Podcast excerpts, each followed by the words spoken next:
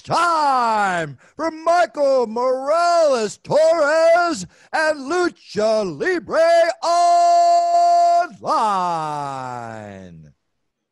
Saludos a toda la afición de la lucha libre. Este que les habla es Michael Morales Torres, integrante del equipo de Lucha Libre Online. Y tenemos el enorme privilegio de presentarles a nuestra invitada especial en la tarde de hoy. Gente de Detroit, Michigan para el mundo. Unos la conocen como Siena, otros la conocen como Alison Kay, ex campeona de las Knockouts, ex campeona mundial femenina en WA. Alison Kay is in the house here on Lucha Libre Online. Alison, it is an honor for us to have you as our guest. How are you doing today? I'm doing well. Thank you for having me. Thank you for being here. And I wanted to start this interview asking you, how did your passion for pro wrestling start? I mean, which was either the match, the wrestler, or the rivalry that engaged you enough to do this for the rest of your life? Oh man, I started re- watching wrestling when I was very young with my father. I don't remember much from the late 80s, but I do remember when I was about 10, 11, it's when the Attitude Era started. So I was, of course, an Attitude Era baby, very obsessed with the Hardy Boys and Lita and all of that going on at the time. And even before them, um, DX, you know. So I was an Attitude Era kid. I'll translate that. Eh, no recuerda mucho de los 80, pero creció viendo el Attitude Era. Ya como dice, era una niña del Attitude Era que creció idolatrando personas como los Hardy Boys, como Lita y ese tipo de, de dinámica que tenían. From being a kid that watched that watched the Attitude Era all days, uh, when did you took the decision that you were going to step inside a ring? So, uh, when was that moment, and how did you reach your first trainer? Oh, I remember when I was about 13 years old, I decided I was going to be a wrestler. Oh, wow. I remember I wrote a letter to myself, and I wish I could find it. I don't know where it is. It's in my mom's garage somewhere, lost forever. But I wrote a letter to myself, and I think to my future self. I and it said something about um, like you're going to be a wrestler. This is i was making the decision that day.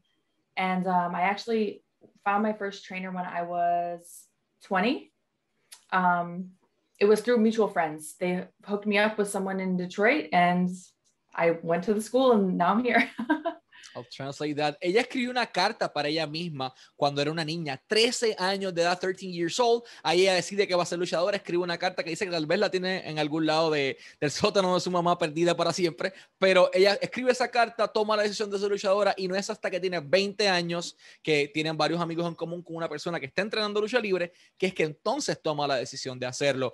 What do you remember of that first horrible bump inside the ring?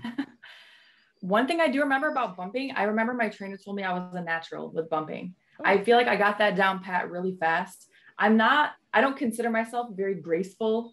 Um, I'm kind of like a brute, I'm a brawler. But when it came to things like bumping, it came very natural to me. So I don't remember that hurting. I just remember it, it's kind of a shock, but I remember that coming naturally. But I remember my first body slam. When I took my first body slam, I remember that hurting a lot. That just took the wind out of me.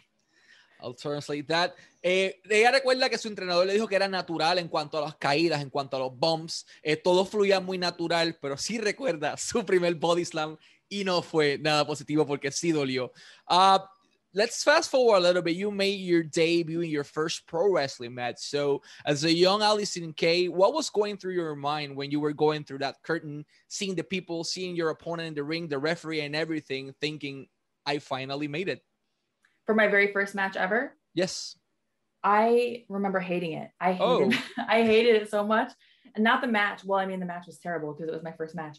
But I remember hating that feeling. I remember being behind the curtain and thinking, I don't want to go out there. Like, I don't have to go out there. I could just go home if I want to. Like, no one's going to make me go out there. But it was like such a dreadful feeling of just those. It wasn't even just butterflies. Those were like real, true nerves. And it was almost making me sick. And um, the other girl and I had trained together. It was both of our first matches. So we just had a lot of like pressure, a lot of tension, a lot of nerves. Like I remember she cried after the match because we were just so like, it, it was just, it was a wonderful experience and a terrible experience all at the same time. But I do not miss that feeling. I still get butterflies. I get, I get like nervous, I guess, every time I wrestle, but it's not, it's not that feeling anymore. It's more like excitement now. And I get anxious to go out there. I get butterflies maybe a little bit of nerves, but not that feeling. that feeling is terrible.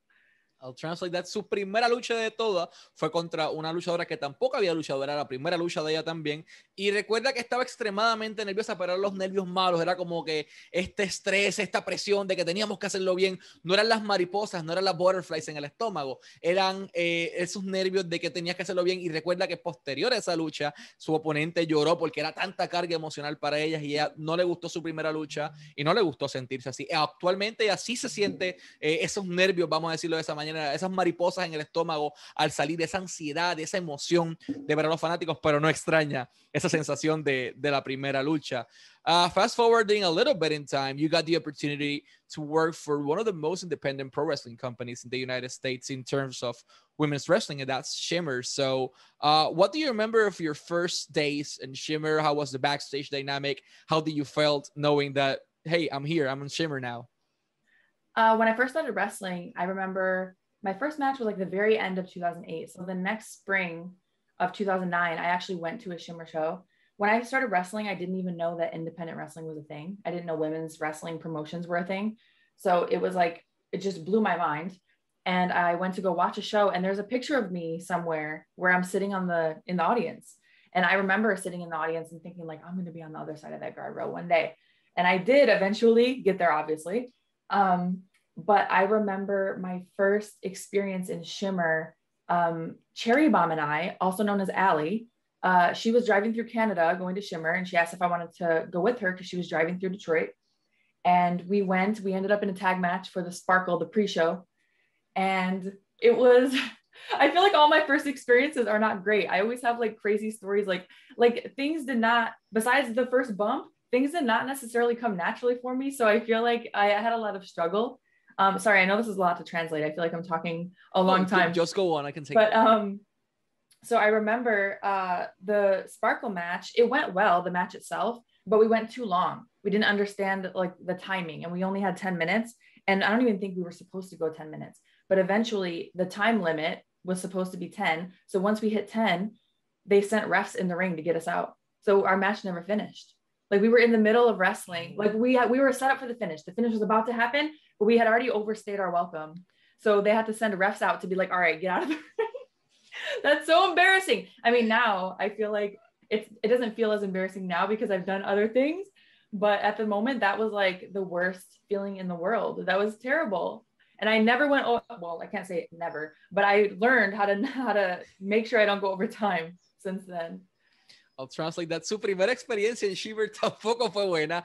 Ali fue la persona que la buscó a ella, que estaba guiando de Canadá, pasaba por Detroit para llegar al show de Shimmer. Le dice, oye, yo te busco. Se montan, llegan las dos juntas aquella noche a Shimmer y hacen el primer kickoff match o el, preview match antes de eh, en Sparkle, como ella la llama. Pero antes de eso ya no sabía lo que era lucha libre independiente. Ella no conocía nada. Simplemente un día se siente y dice, algún día yo voy a estar allí. Llega el momento de ella estar allí. Tienen máximo 10 minutos de lucha se pasan del tiempo y de momento envían los referees, los árbitros al cuadrilátero y las sacan. Les dicen ya, hasta aquí se acabó su lucha. Y es como que dice, wow, qué vergüenza, en mi primera lucha no sabíamos lo que era el timing, nos sacaron por el por pasarnos del tiempo y esa fue su primera experiencia en Chile. Y dice que después de eso aprendió lo que es timing y se aseguró que no vuelva a ocurrir o que por lo menos asegurarse que hasta ahora no ha ocurrido nada más eso en, en su lucha. While being on Shimmer after that, not good experience. Uh, you went there and you stayed there for a while, but you worked with a pretty particular person, and that's Kana, known today as Asuka. so, what do you remember of that day? I feel like you're asking me about all my terrible experiences. No, I love Kana so much. I want to wrestle her again so bad. She is so amazing. And that was why I'm laughing because the day that I got my match against Kana, I didn't know it was coming until that day, um, which I should have been prepared anyway. But I she's just so so above my level, like so out of my league, and I was not ready. I was not ready for Asuka. so the match, I mean, the match, I got through it, but it was um I I feel like I did not hold up my end of the bargain in that match. I could not keep up with her. Like she's just so amazing. And now, because that was what in like 2013 or something, I would love to wrestle her again and rectify that match. She's amazing. I'll translate that. Eh, ella dice que como que estás, Michael, estás preguntando de las preguntas que son experiencias negativas, pero no, son experiencias interesantes. Ella tuvo la oportunidad de estar con Kana, con Asuka hoy día, y ella dice como que eh, yo no estaba lista para Asuka, I wasn't ready for Asuka en aquel momento dado. Ella quiere enfrentarse a ella ahora mismo para probarle su tiempo de evolución, pero pues en aquel momento no fue lo que, lo que ella esperaba porque no estaba lista para enfrentarse a un oponente tan, tan talentosa y tan dada en aquel momento como Asuka. Ellos no estaban al mismo nivel. Ahora Allysin Kay ha cambiado mucho, evolucionado y ahora sí quiere enfrentarse a Asuka. Uh, you, you've done many things in your career, but one of them was Ring of Honor. So how did Allysin Kay ended up getting the call to be on their show? So Ring of Honor, I don't have a terrible story about. this one actually went pretty well. Um, this the first time was in 2012, I believe um, and that was against MsChif. And I think it was their first women's match that they had in a long time. So um, I was very excited about that. MsChif was great. I remember that match going well. I liked that match. Um, I think I got the call because I was working with Shimmer and they wanted to start having women's matches again. MsChif was a big staple in Sh- uh, Shimmer at that time. Um, and ROH and Shimmer were kind of hand in hand, uh, working more together, it felt uh, they had been before, but then there was a period where they didn't have a lot of, they had no women's matches for a long time. Um, and then right before I signed with Impact, I worked with them one more time. So I only worked for them twice so far. Uh, and that was for, I believe I did like a mixed tag match. I think um, Sarah Logan was in it. Um, it was like a six, I think a six person tag. But yeah, my experience there was I didn't have any crazy, um, terrible stories. that was that one was fun. I'll translate that. It por primera vez entonces ya no tuvo una experiencia negativa en Ring of Honor, tuvo dos luchas con ellos y fue por el contacto que hizo a través de estando en Shimmer esa exposición que le garantizó un espacio allá, eh, luchó ante Miss Chief y después luchó un Six Women Tag Team Match eh, en donde estaba involucrada Sarah Logan dos veces antes de firmar con, con Impact o Tenea y su experiencia fue, fue positiva. You've done you've been traveling worldwide, UK, United States, Canada, but there's a particular place that calls a, our attention due to our market, and that's Mexico. You work there uh, with AAA. How was your experience working with AAA, the Mexican audience, and the whole uh, lucha libre experience for you? AAA treated us very well. I was only there for a short time, so I, that was for the Lucha World Cup in 2016, and I was representing uh, TNA Impact at the time, and I was on Team USA with cheerleader Melissa and Santana Garrett and um, I think we lost like the whole thing. I think we lost all of our matches, but um, I know we went against Team Mexico. I know we went. I believe we went against Team Canada as well. Um, I mean, I had a great time down there. I it's it's so interesting the different types of audiences when you travel to different countries, like Mexico versus Japan. They're so the audience is just so different in how they react. Um, but I really enjoyed it. Like the the Mexican fans were just always like loud and like um, playing the air horns like the sirens and stuff and i just i love that type of energy like it just it was fun to go out there I'll translate that. Triple A la trató muy bien el tiempo que estuvo en México. Fue como parte del tour, eh, un tour corto de Team USA contra Team México, representando a TNA. Junto a ella estaban cheerleader Melissa, que también fue Raisha Said, entre muchísimos otros personajes, y Santana Garrett, que hoy día está con NXT. Eh, la experiencia fue positiva. Y recuerda de México el clásico, el público y la energía y el el como menciona, eh, y obviamente le gustó esa energía del, del público mexicano. Uh, as part of the places you've worked in, you mentioned it already, Japan, UK. Uh, what was the principal difference uh, or the biggest challenge you face uh, while being exposed to the Japanese audience? Like it is completely silent that it may be uncomfortable sometimes. You know, the Japanese audiences are not always silent. I think that's like a generalization. A lot of times it will happen, but there are certain shows that I would either attend or certain shows that we would wrestle for where the audience was loud like the whole time. Um, especially, I want to say um, Big Japan, Big Japan Wrestling. I, they, I remember that audience being very rowdy, uh, much more rowdy than I thought they were going to be. And I mean, I, I love it over there. I love Japan. The biggest challenge in general was um, the language barrier for sure trying to learn as much like Japanese, as many Japanese phrases as I could before I went over there, but it's a lot harder to retain than um, a Latin based language like Spanish, English to Spanish, for example. Perfect, I'll translate that. Su experiencia en Japón fue positiva. Ella dice que no todo el tiempo el público está silente. Hay muchas veces que están, y le pasó un show de Villapán aplaudiendo durante todo el show y con una energía brutal. Eh, todo va a depender del tipo de show y del tipo de audiencia que sea. Pero su experiencia fue buena. La, la, barrera más grande que se enfrentó fue el lenguaje, tratar de aprender la mayor cantidad de frases en japonés que podía, contrario tal vez a la experiencia en México, que era español e inglés, que ambas se derivan de, del latín como tal. Uh, why did you decided, you know, to sign with TNA? How did that opportunity happen? Who gave you the call, and how do you feel at that moment? Um, I remember speaking with a producer. Uh, he messaged me probably at the end of 2015, and he had been watching my work and he was interested in bringing me in. Uh, Billy Corgan was actually running, or at least working with Impact at the time, and um, yeah, they called me in for a tryout. I did the Knockouts Knockdown pay per view in 2016. I wrestled Gail Kim for my first match. And uh, right away, they were already putting me in sort of like a storyline. Like they had Maria out there, and Maria was kind of like scouting me. And um, I did well, I guess, because they ended up hiring me and going with that storyline. And um, yeah, it was actually a producer, a producer that worked for Impact who had been watching my work and wanted me to come try out. I'll translate that. Fue un productor de Impact Wrestling quien le da la llamada y le dice, ven acá, vamos a hacerte un tryout, muchacha. La involucra, le gusta su trabajo, la pone en una historia que María constantemente estaba viendo, la ver qué ofrecía. Y su primera lucha fue con Gail Kim, which leads me actually to my next point. Winning the TNA Knockouts Championship, defeating none other than Gail Kim and Jade at Slammiversary. What do you feel when that referee counted three and that bell rang? That was such a bizarre feeling because I did not see that coming. Um, I was so new. I was still so new. I had we had just gotten back from Mexico. Um, I remember the tapings prior, right before we went to Mexico, I hurt my knee. Uh, I was in a match uh, with Gail. I was chasing her outside of the ring. I ended up. It's such a silly way to it, but whatever. I'm glad it was very minor but I was chasing her outside the ring. I tripped. Like I was, I had to hit her and I was really trying to, like, she was just booking it. So I was really trying to catch her. And I finally did, but I kind of like fell at the last minute, you know?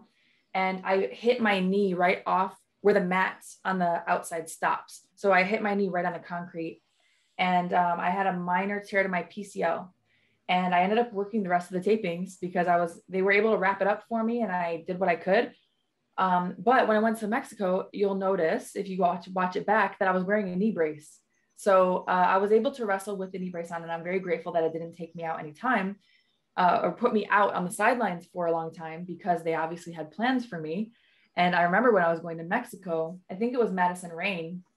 She said, uh, "Make sure you be careful, please. Please don't get hurt. Please don't get hurt." And I think she knew that they wanted to, you know, that I was probably things are probably going to go well for me if I if I stayed injury free. And so yeah, it was it was a surprise. Um, and I was also I, I don't know, just very happy, very happy, of course. Translate that. Eh, ella gana y derrota en una misma noche a Jade, hoy día Mia Jim, y a Gail Kim en una sola lucha en Slammiversary. Pero antes de eso, ella dice, obviamente fue un sentimiento bizarro, pero ella se lesionó una rodilla antes de eso. Ella estaba corriendo a Gail Kim, corriendo a Gail Kim, le intenta literalmente que esté casar. Cuando logra casarla, se lesiona una rodilla, un pequeño desgarre en el PCL, eh, porque su rodilla golpea el concreto. Ahí hace, entonces ocurre esa lesión. Eh, afortunadamente no pasó a mayores, ella no tuvo que eh, irse un tiempo de los cuadriláteros ni nada, sino que pudo luchar con un knee brace, con una rodillera protectora. Por eso es que cuando ella llega a México, en su lucha, todo el mundo la llegó a ver si das para atrás con esa rodillera y fue por eso. En México, Madison Rain es la que le dice, por favor, no te lesiones, no te lesiones, no te lesiones, por favor, cuídate, vamos a tratar de cuidarte. Y es que ya Madison Rain sabía lo que venía y era que le iban a dar el campeonato de las knockouts de TNA. Uh, you worked on the Mae Young Classic, and to many of us, that took us by surprise because we remember you from Impact like a few months ago. Uh, how did that opportunity happen, and how was the experience working with WWE? So um, that was my first match back after being out for eight months. So I think yeah, a lot of people were surprised, but um, because it was never announced that I wasn't with Impact anymore necessarily. I don't think I ever announced it. I don't really remember. But what happened was in January of 2018, I believe, um, I ended up with blood clots in my lungs from likely a medication I was taking. Um, and so I had to be on blood thinners for six months. It was a very scary time. And uh, I didn't even know if I was going to be able to wrestle again because there was a possibility that I would have to be on blood thinners for the rest of my life. But fortunately, um, thank goodness I don't have to do that anymore. And I was on the blood thinners for about six months. And so during that time, my contract with Impact expired and I just didn't sign a new one. WWE reached out, like it was just timing. So WWE reached out. Um, I hadn't really uh, made a decision or or worked anything out with Impact. They wanted me to do the Man Classic. It sounded like fun, so I was available, and that was my very first match back. It was very oh, uh, no pressure, no pressure, you know. I'll translate that. Eh, cuando ella aparece en WWE, lo que las pocas personas saben es que varios meses antes tenía lamentablemente una condición derivada por un medicamento que se tomó, que eran coágulos de sangre en sus pulmones, lo que podía ocasionar que su carrera acabara. Afortunadamente eso no ocurrió, se recuperó. En ese periodo de tiempo su contrato con Impact o TNA expiró, decidió no firmar ninguno y llega la llamada de WWE o el correo electrónico y le dicen queremos traerte para el Million Classic. Y dice, suena divertido, voy a llegar allá. Y su primera lucha de regreso fue esa lucha en el Million Classic. Uh, you also work with NWA, which, in my opinion, is, uh, with all the respect of the, what you've done before, is the best work you've done in your career. Like I've saw the promos, uh, the energy you brought to the to the arena. That arena in, in Georgia was it was simply amazing. So, how was that experience while working with NWA? Thank you.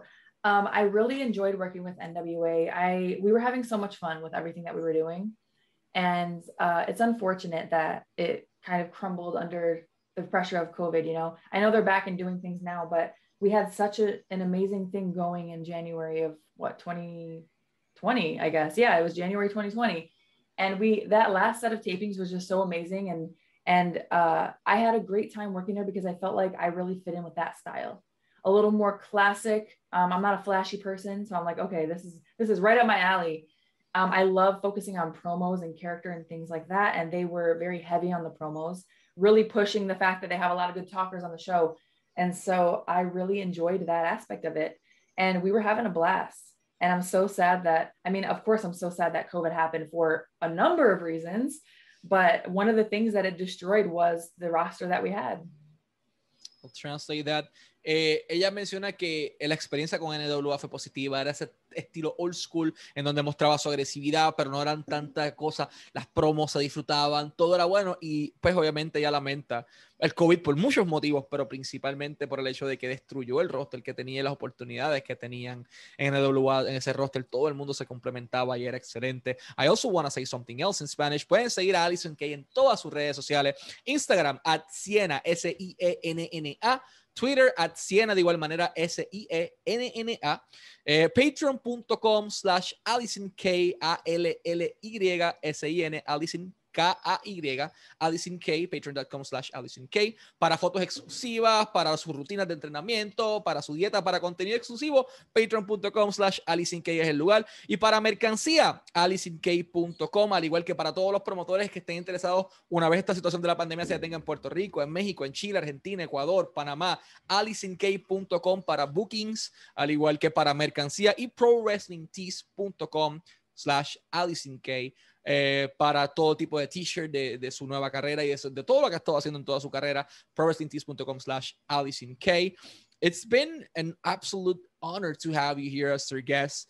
And I wanted to close this interview with a dual question. And it's we've seen what you've been doing in 2021 uh, and part of 2020, and that's uh, AEW and Bloodsport specifically. Uh, how did those opportunities happen, and how do you felt working for both environments that are completely different? It's interesting that you ask about those two together because I feel like both of those opportunities came from like Twitter almost. Oh. So with Bloodsport, um, a Bloodsport had just happened. I think Josh Barnett's first one maybe, and because uh, Bloodsport had happened prior, but under like different people's names. And so I tweeted something about I want to do Bloodsport so I can butterbean these hoes, like as a joke, kind of. if you're familiar with Butterbean, um, I know.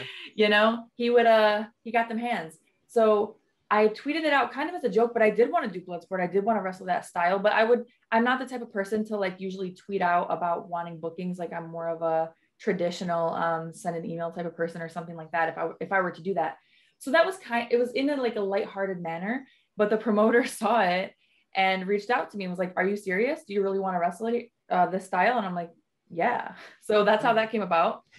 And then with AEW, I had announced my release from NWA. Um, that I was now a free agent.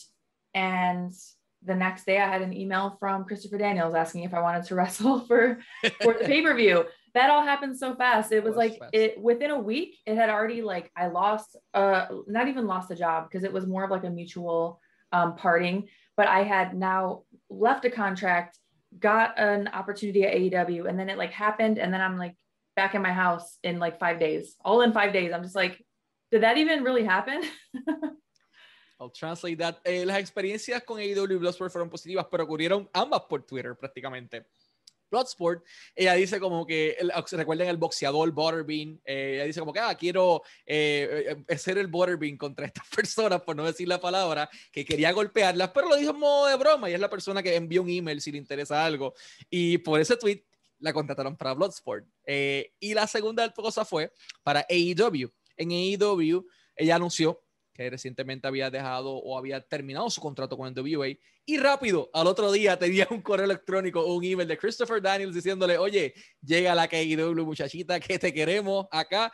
Y él dice como que pues, perdí, no perdí un trabajo, me dice, sino que fue, eh, terminó un contrato y rápido ya tenía encima de su mesa otro que eh, tuvo esa fortuna. Y todo eso como en cinco días para volver a la casa. Fue todo demasiado rápido. Uh, Allison, it's been an absolute honor to have you here as our guest. Always wishing you success in your career uh, and in your personal life as well. And we thank, thank you so you. much for your time. Thank you so much for having me. It's been a pleasure. Y sigan pendientes a Lucha Libre Online. Estos fueron Allysin Kay y Michael Morales para Lucha Libre Online, la marca número uno de Pro Wrestling y Combat Sports en español.